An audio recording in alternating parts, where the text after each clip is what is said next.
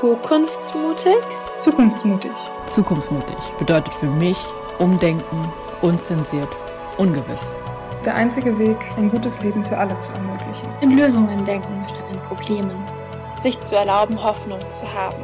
Hoffnung, die Klimakrise doch noch abwenden zu können. Und Alternativen kennenzulernen, um uns allen eine bessere Zukunft zu ermöglichen. Schneid das nicht raus.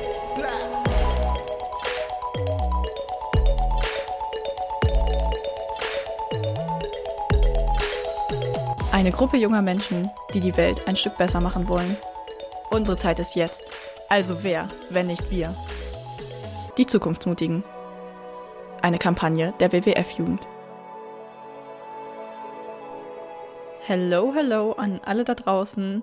Sehr cool, dass ihr auch diese Woche wieder dabei seid. Und ich habe direkt eine Frage an euch.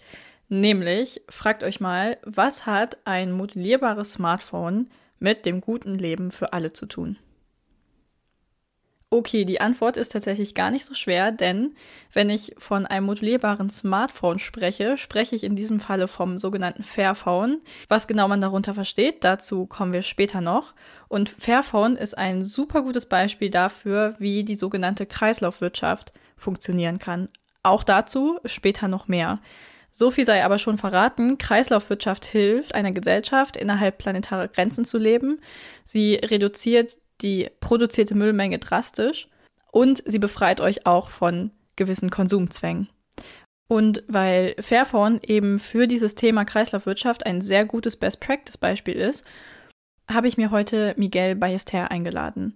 Miguel kommt aus den Niederlanden. Deswegen wird die heutige Folge auf Englisch stattfinden. Ich hoffe, das verschreckt euch nicht. Ansonsten kann ich euch aber auf jeden Fall empfehlen, bis zum Schluss dran zu bleiben, denn zum Ende der Folge stellen sich noch zwei weitere Leute aus unserer Kampagne vor und das wird dann wieder auf Deutsch stattfinden. In diesem Sinne, a very warm welcome to you, Miguel. Thank you so much for taking time and for being here with me. I'm really looking forward to our discussion. And just to make a short start into the topic, maybe you could introduce yourself and tell us something about your work at Fairphone. Sure. So I'm um, yeah Miguel Ballester. I am originally from Spain, but we are with Fairphone. It's a, a Dutch company.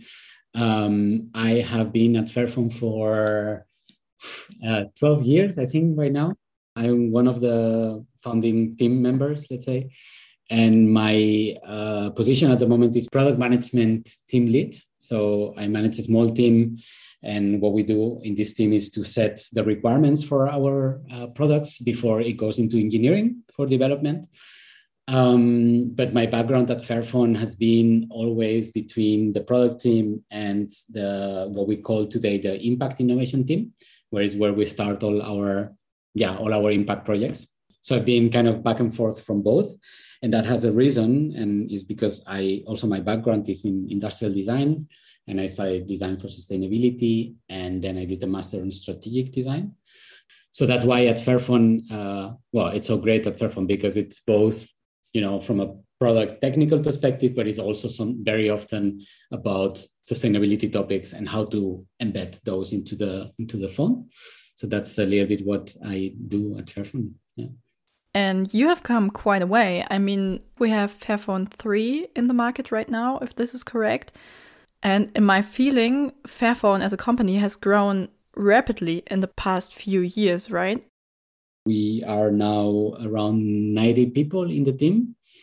And yeah, indeed, we have uh, Fairphone 3 is uh, what we have now in the market. And actually, it's Fairphone 3 Plus, I should say now. So yeah, that's uh, quite a way. We are still not there. So now, like, still an organization that needs to grow a little bit more to to get to a kind of more stable situation. But uh, yeah, Fairphone 3 has helped a lot in that. Mm-hmm. We're going to talk about Fairphone in detail later. But right now, I would like to put the focus on the current situation in the market. And what we see there is that many products, uh, especially when we talk about electronic devices, break on purpose. And furthermore, quite often we have a lack of recycling. So we have many products with many different compounds that cannot be recycled properly. And what happens then is that they simply go to waste, which is a certain issue. And from your point of view, what are, let's say, the biggest problems the economy has to face these days? Um, no, I think you you put it very well when you when you actually bring it to the economy level because um, that a device does not last more than two, three, or four years, depending on the product category. Indeed, has much more to do with how we've built our current economy than with, you know, sometimes people talk about planned obsolescence, and I am always a little bit careful with this uh, uh, concept because I think that even though there are cases of planned obsolescence in some in some products, I think the problem is much bigger than than a design problem. If you call it planned obsolescence, then uh, it's all about designing it different. But actually, today, even if you would want to define or design certain products different, you would still have an economy that is not set out there for giving that longevity.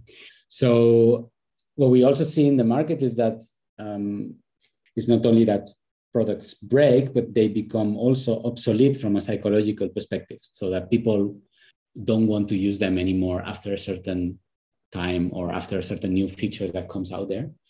And still, companies are kind of sticking to that business model of like trying to bring new things as soon as possible so that people keep like buying new devices. So that's definitely uh, one of the problems. And what that overconsumption brings is that what you were referring to is the amount of e-waste and uh, uh, that is in the world also because of the little amount of devices that uh, are recycled as you talked about the electronic devices and that there's not that much recycling do you think that simply setting up the quotes for recycling could help us with this problem and the problem of living within the planetary boundaries? I mean, recycling is one part of the equation, but not is not the final solution. So uh, we need to increase recycling, especially in electronics, because there's very little recycled. But what we don't need to forget is that we need to make the best use of the resources that we take from the earth. That means that the moment that we put certain metals into a piece of electronics, we need to keep on using that piece of electronics as long as possible. So even before it gets into recycling, we need to extend the life cycles of products. And of course, when the time comes, then we need to recycle it and we need to recycle much more than, than today. But we will end up in the same situation if we just say, oh, we need to go for 100% recycled, but then we don't look at the, the extending the life cycles of our products. And smartphone is, again, a very good example of that. Exactly. I totally agree on that, that we have to think about making the lifespans of our products in general longer. And I think that many people tend to forget that recycling is certainly not our best option and that it has a lot to do with how we deal with our environment and how we think about our own way of consumption and that we need to consume less in general. However, when people think about making these lifespans of products longer and do something better than recycling, they often come up with so called circular economies. And I would like to ask you if you could just explain this phrase of circular economy to our listeners. Yeah, sure. So the circular economy, uh, it's a it's a notion that comes as a um, yeah contraposition to the linear economy, which is what we have today, and I'll explain both so in a linear economy, which is what we have today, you take resources from the earth, uh, metals, for example.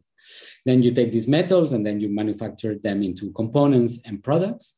And then these components and products are used and then they go into waste.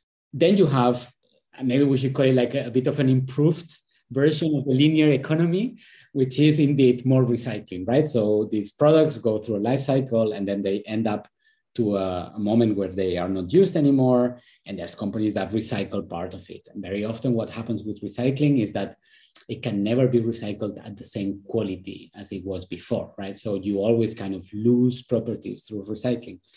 And then you have the circular economy which is a much more broader concept where in an ideal scenario in the circular economy these resources do not come anymore from the earth, but they just circulate. So you use them for a product, they get fully recycled in a way that they can be reused again for making new products.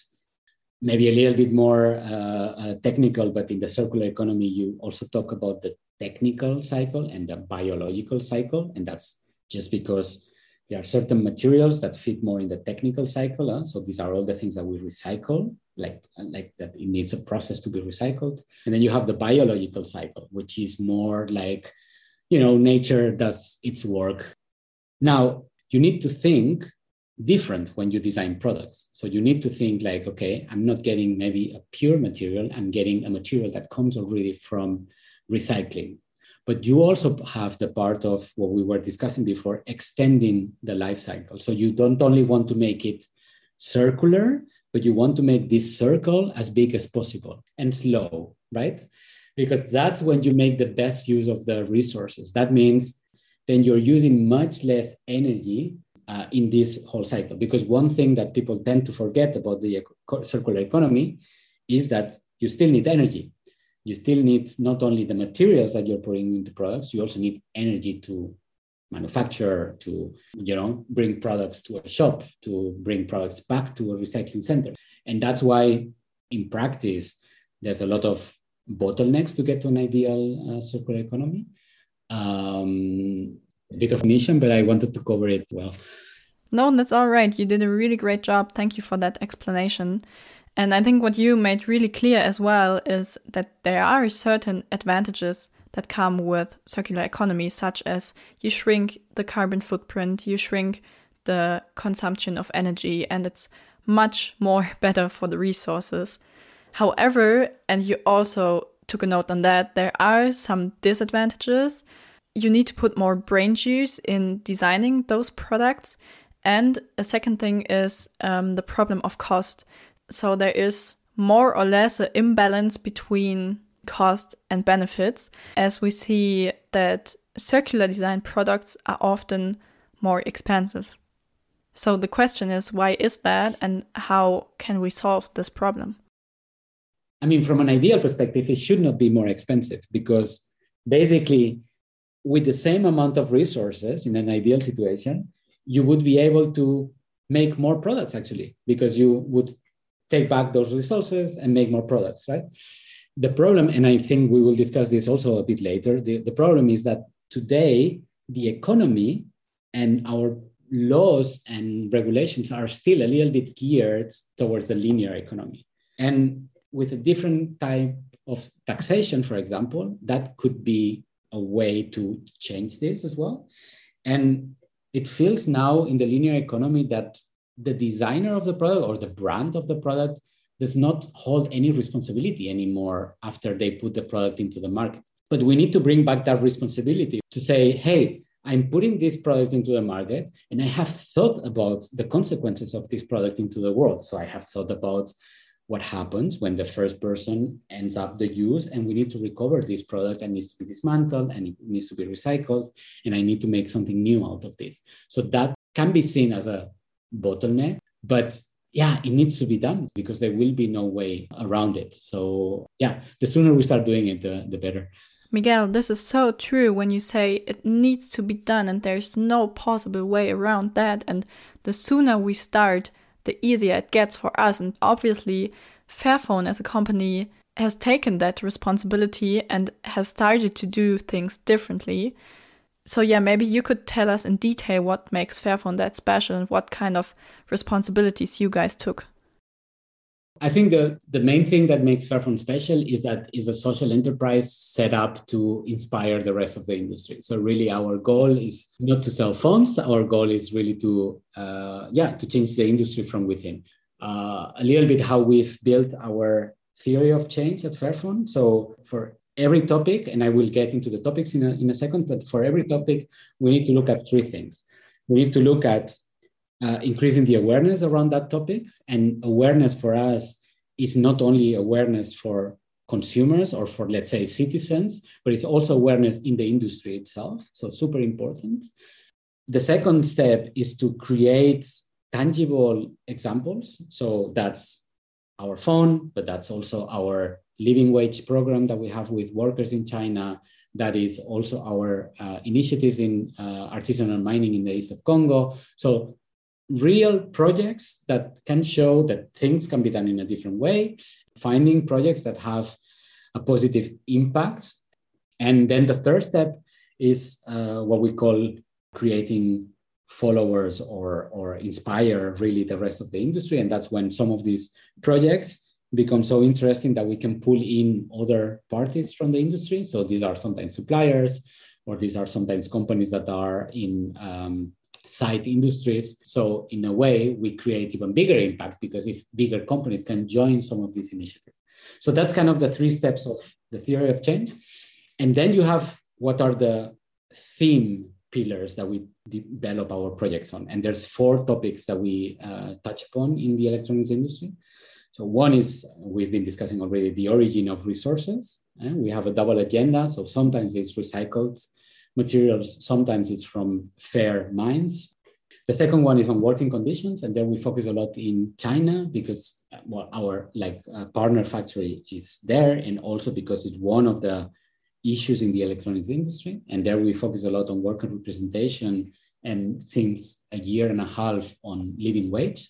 Uh, having a living wage in an electronics manufacturing company is not just as simple as uh, we pay more. You need to arrange a lot of things internally so that that payment is done in a fair way. You know, like it needs to be done together with the workers. They need to decide, you know, how it's done, when are these bonuses being paid, whatever. There's a whole process. Then we have the third one and the fourth one. And the third one is the design of our products. So that's the modularity, the repairability of the phone. So making sure that products can last longer. Uh? And then we have end of life, let's say, or recycling, where we have well two things so of course we have our recycling program in, in europe but we also have uh, projects together with a partner closing the loop where we collect um, uh, phones that are completely damaged in countries where there's no recycling infrastructure. So that's the, the, the last kind of pillar. So these are, yeah, the theory of change and the four pillars of Fairphone and what I think makes us uh, special. Just let me add something really quick here. And this isn't meant to be kind of any advertisement or stuff. Um, but I really like the holistic concept of Fairphone. So you guys really thought about the human rights, the payment, the resources, the shipment, the design of the products, and everything else you really should think about as a responsible company. And this also is how a role model is working, and you should never underestimate the impact certain role models could have. However, obviously, we can't rely on role models only, and there need to be shifts in the politics. So, I would like to ask you what, from your point of view, politics need to change in terms of regulating the market, for example, or in terms of making our economy more circular? Yeah, I mean, of course, we could talk about many things. I'm just going to give one thing that I think is so fundamental that it would change so many things. And I think today the taxation systems that we have at least in most of the countries I know of, is like most of the money that the country gets through taxes is from labor. You work more hours or you earn more money, then you you pay more taxes. I don't say that's bad necessarily, so that's a way, but I think we should taxate much more the use of resources because you want to create those incentives for companies to use less resources and find clever ways to keep on uh, using less and less resources as they go. And in the end, we are not necessarily talking about paying more taxes. We are talking about moving or changing what you pay taxes for. And um, yeah, I think that for me would be a fundamental change that that would help a lot. Honestly, this is so refreshing that you just emphasized this one point of taxation because it shows that there is no need for a bunch of laws, a bunch of guidelines all the time. Sometimes the solution is that simple and that easy and that straightforward. And obviously, you can put taxation not only on e products, you can put that also on food, you can put that on clothes, you can put that basically on everything you want, um, as long as you yeah, consider the impact a product has on its environment in terms of carbon footprint, in terms of water usage or whatever. So yeah, taxation could be a game changer, if you want to say it like that. And ending with this, I would say that's a wrap, everyone. Congratulations. Woohoo. Miguel, I would really like to thank you again for taking your time, for being here with me, for talking to me. You had some really great points. I really enjoyed our session. And yeah, I think as we're at the end of this podcast, there's nothing left except from, yeah, saying bye bye to you. Have a great evening. And yeah, just keep on going. Thanks for your time and good luck with the editing. It's always fun. ja, editieren macht immer Spaß. Da hat er vollkommen recht. Und damit willkommen zurück im Deutschen. Wir werden jetzt ein bisschen mehr in den proaktiven Teil übergehen, wie ich das am Anfang auch schon angeteasert habe, denn äh, jetzt zu Gast hier virtuell in meinem Studio sind Kati und Johanna, auch zwei weitere Mitglieder aus unserer zukunftsmutigen Kampagne. Kati kennt ihr vielleicht noch aus der Bildungsfolge und Johanna hat ähm, im großen WWF-Podcast Überleben schon mal mitgewirkt. Vielleicht habt ihr sie dort schon mal gehört. Und die beiden werden euch jetzt unser ganz praktisches, nah an Kreislaufwirtschaft orientiertes Aktionsprojekt vorstellen, die sogenannten Glückstage, eine Woche Zukunftsmut. Ja, und damit übergebe ich das virtuelle Mikro dann wohl auch direkt mal an euch beide. Ja, vielen Dank, Christina. Ich bin Johanna. Und ich bin Kati. Ja, und Kathi und ich sind im Planungsteam der Aktionswoche.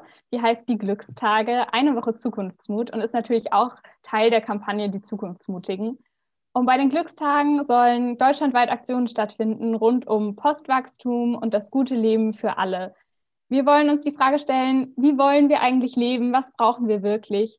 Wir wollen Menschen inspirieren und uns mit lokalen Initiativen vernetzen, Handlungsmöglichkeiten aufzeigen und Menschen auch die Möglichkeit geben, ihre Stadt von der anderen Seite kennenzulernen. Und die Themen sind dabei echt breit gefächert, von feministischer Ökonomie bis zu Naturkosmetik. Und Kathi, äh, erzählt euch mal noch, was es so für Aktionsformen geben kann.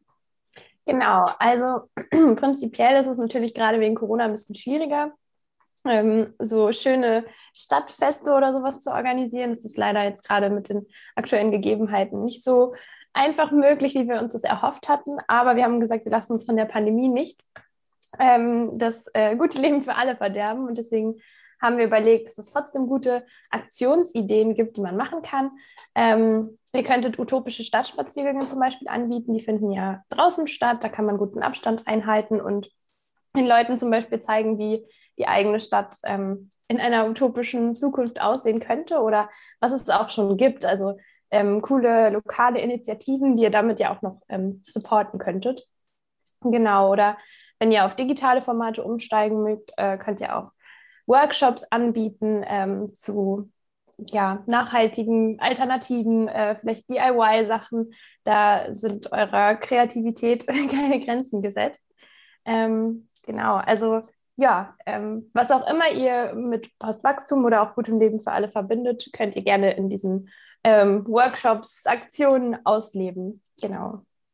Und wie könnt ihr jetzt aktiv werden? Also zuerst mal müsst ihr euch einen dicken roten Stift nehmen und den 5. bis zum 12. Juni in eurem Kalender markieren. Wir starten am Weltumwelttag und nehmen uns dann, wie gesagt, eine Woche für die Glückstage. Wenn ihr eine Aktion auf die Beine stellen wollt, dann macht das nicht alleine, sucht euch ein paar Mitstreiterinnen, Freunde oder guckt auch mal in der WWF Jugend Community nach. Ähm, wir haben da eine Vernetzungsgruppe, die heißt auch Glückstage. Und da könnt ihr schauen, ob vielleicht schon Aktionen bei euch in der Nähe geplant sind und ob ihr euch da jemandem noch anschließen könnt. In der Gruppe findet ihr auch einen Leitfaden. Der ist ganz detailliert aufgeschrieben, wie ihr vorgehen könnt, wenn ihr Lust habt, eine Aktion zu planen. Auch wenn ihr noch, noch keine Ideen habt oder das vielleicht das erste Mal ist, dass ihr sowas macht, schaut euch das mal an, denn so schwer ist es eigentlich gar nicht. Wir unterstützen euch bei allem, bei jedem Schritt und geben euch alles an die Hand, was ihr braucht. Da sind auch nochmal Ideen aufgelistet für Aktionsformate, für analoge und digitale, so äh, dass ihr da bestimmt was für euch findet. Und wenn ihr dann eine Aktion im, im Kopf habt, die ihr gerne machen wollt, tragt ihr unbedingt in unser Aktionsformular ein auf unserer Webseite, also www.wwf-jugend.de slash pages slash Glückstage. Also ist auch in der Podcast-Bio verlinkt, by the way. Genau, das findet ihr ganz einfach. Und da tragt ihr dann eure Aktion ein, damit wir euch auch Material schicken können. Genau. Ja, wir können ja auch noch mal ganz kurz erzählen, was wir so bei uns in unseren Heimatorten machen. Ähm, ich äh, zum Beispiel studiere in Chemnitz und deswegen plane ich ein paar Aktionen in Chemnitz mit meiner kleinen Chemnitzer Taskforce. Und ähm, falls ihr da auch Lust habt, wie wir schon gesagt haben, es gibt diese WWF äh, Jugend-Community-Gruppe, äh, wo ihr dann auch gerne uns ähm, ja, kontaktieren könnt und dann können wir euch gerne mit in unsere kleine Taskforce aufnehmen. Auf jeden Fall haben wir ähm, schon ein paar Ideen, die wir durchsetzen wollen. Also wir haben einen Tauschmarkt äh, geplant, wahrscheinlich an der Uni.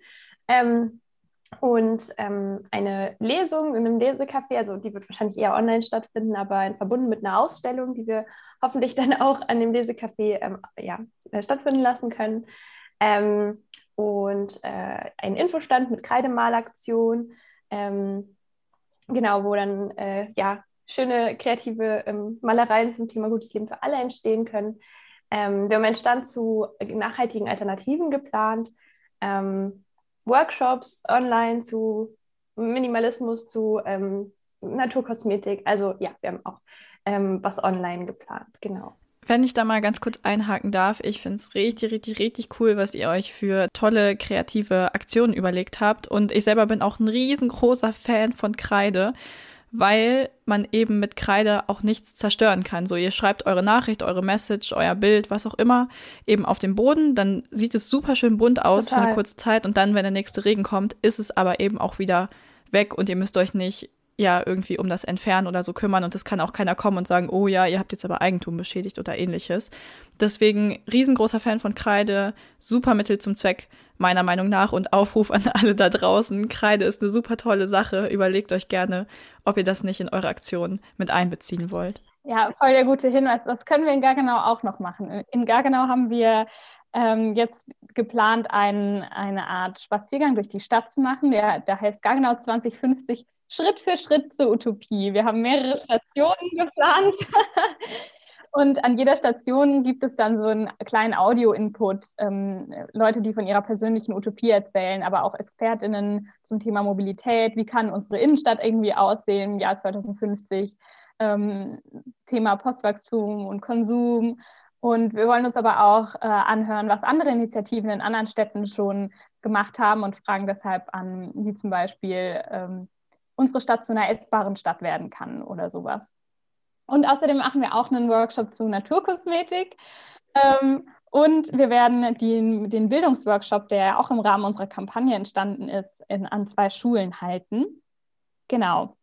Wir würden uns echt total freuen, wenn ihr selbst eine Aktion plant, auch wenn es nur eine kleine ist. Guckt da auf jeden Fall bei uns auf der Website vorbei, da könnt ihr dann auch das Programm einsehen. Und wir werden weil wahrscheinlich Corona leider noch nicht vorbei sein wird, ja auch einiges ins Digitale verlegen und da könnt ihr dann teilnehmen, ganz egal, wo ihr seid. Unser Online-Rahmenprogramm wird auch auf unserer Website zu finden sein. Da wird es Berichte geben, das ein oder andere Netzgespräch und Austausch und Vernetzungstreffen werden wir auch ähm, organisieren. Boah, mega gute Ideen. Ich bin ein Riesenfan von dieser Stadtführung jetzt schon, äh, glaube ich. Und damit jetzt keiner zu Hause sagen kann, äh, ja, also Kathi und Johanna, die haben so tolle Projekte und was macht die Christina? Sitzt die untätig zu Hause rum? Nein, meine Freunde, das ist nicht der Fall. Ähm, ich habe nämlich beschlossen, auch in Absprache mit Johanna und Kathi natürlich und dem anderen Team, dass ich eine Sonderfolge während der Glückstage produzieren werde. Der Inhalt wird noch nicht verraten. Sie wird aber ja, also wenn es so klappt, wie wir uns das vorstellen, sehr, sehr vielfältig und sehr, sehr divers und wird sehr, sehr viel mit dem guten Leben für alle zu tun haben. Also freut euch gerne darauf und wenn ihr während dieser ganzen Woche vielleicht mal einen Tag frei habt oder auch nur ein paar Stunden, dann schaltet gerne ein, hört die Podcast-Folge, das kann euch sicherlich auch einiges an Inspiration bieten, könnte ich mir so vorstellen. Daneben werde ich es wahrscheinlich leider nicht schaffen, in Göttingen, da komme ich nämlich her, ist eine Universitätsstadt in Südniedersachsen, auch noch was zu organisieren. Sollte es aber Leute geben, die gerade zuhören und die aus Göttingen kommen, vernetzt euch mit mir, vielleicht schaffe ich es euch zu unterstützen. Kommt in die WWF Jugend Community und tretet unserer Gruppe bei, da findet ihr dann auch Christina. Und da könnt ihr mal Fragen stellen, also ja. Genau, und da findet ihr auch überhaupt viele andere tolle Menschen, mit denen ihr euch vernetzen könnt. Dort findet ihr genau. den Leitfaden, wie ihr eine Aktion planen könnt, ganz viel andere gute Infos, viel Material. Also nochmal der Aufruf, ähm, kommt auf die Website der WWF Jugend Community, äh, sucht nach den Glückstagen. Wie gesagt, ist beides in der Podcast-Beschreibung verlinkt und der Rest ist wirklich, wirklich selbsterklärend versprochen. Wir sind für euch da und wir machen das zusammen. Das ist äh, unsere gemeinsame Woche. Wird das. Ganz ehrlich, eigentlich wäre doch jetzt Zeit für so einen virtuellen Schlachtruf, ne? Aber ich glaube, wir haben gar keinen, oder? Ich sag Glück, ihr sagt Tage. Glück, Tage. Tage. Glückstage. Tage. Super. Äh, einmal virtuell zum Depp gemacht. Muss auch mal sein, glaube ich. Oh Mann. Und damit wisst ihr eigentlich, was ihr tun müsst. Also nehmt euch einen Stift und markiert euch den 5. bis 12.6. Rot, Gelb, Grün, Blau, was auch immer eure Lieblingsfarbe ist, dick und fett im Kalender. Besucht uns auf unserer Website, tretet der Community bei, beziehungsweise der Glückstagegruppe, vernetzt euch mit Leuten und fangt an zu planen, weil es, der Zeitpunkt war noch nie besser als jetzt. Und damit, finde ich, haben wir auch eigentlich alles Wichtige für diese Folge gesagt. Ich möchte mich nochmal bei euch beiden bedanken, Kathi und Johanna. Total cool, dass ihr hier wart und euch die Zeit genommen habt. Ich hoffe, ähm, ja, dieser Podcast konnte euch eine gute Bühne bieten. Und damit, ja, verabschiede ich mich auch von euch. Wir können jetzt gerne noch ein bisschen off-topic quatschen, wenn ihr wollt. Aber erstmal in diesem Sinne, macht's gut. Ja. Du auch. Danke, dass wir hier sein durften und unser Projekt promoten konnten. Vielen Dank. Ja, voll gerne. Wie gesagt, mir war es echt eine Freude. Und damit würde ich die Folge dann jetzt auch wirklich ganz offiziell schließen und mich auch von unseren HörerInnen verabschieden. Euch auch noch einen schönen restlichen Tag und wir hören uns dann hoffentlich bei der nächsten Folge. Bis dann. Ciao. Dir hat diese Folge gefallen und du willst nichts mehr verpassen? Nice! Dann abonnier doch einfach diesen Podcast, empfehle uns deinen Freunden oder folg uns auf TikTok und Instagram. Dort kannst du auch deine Stories und Erfolge mit dem Hashtag Zukunftsmutig teilen. Und denk immer daran, Zukunft ist, was du daraus machst. Die Zukunftsmutigen. Eine Kampagne der WWF-Jugend.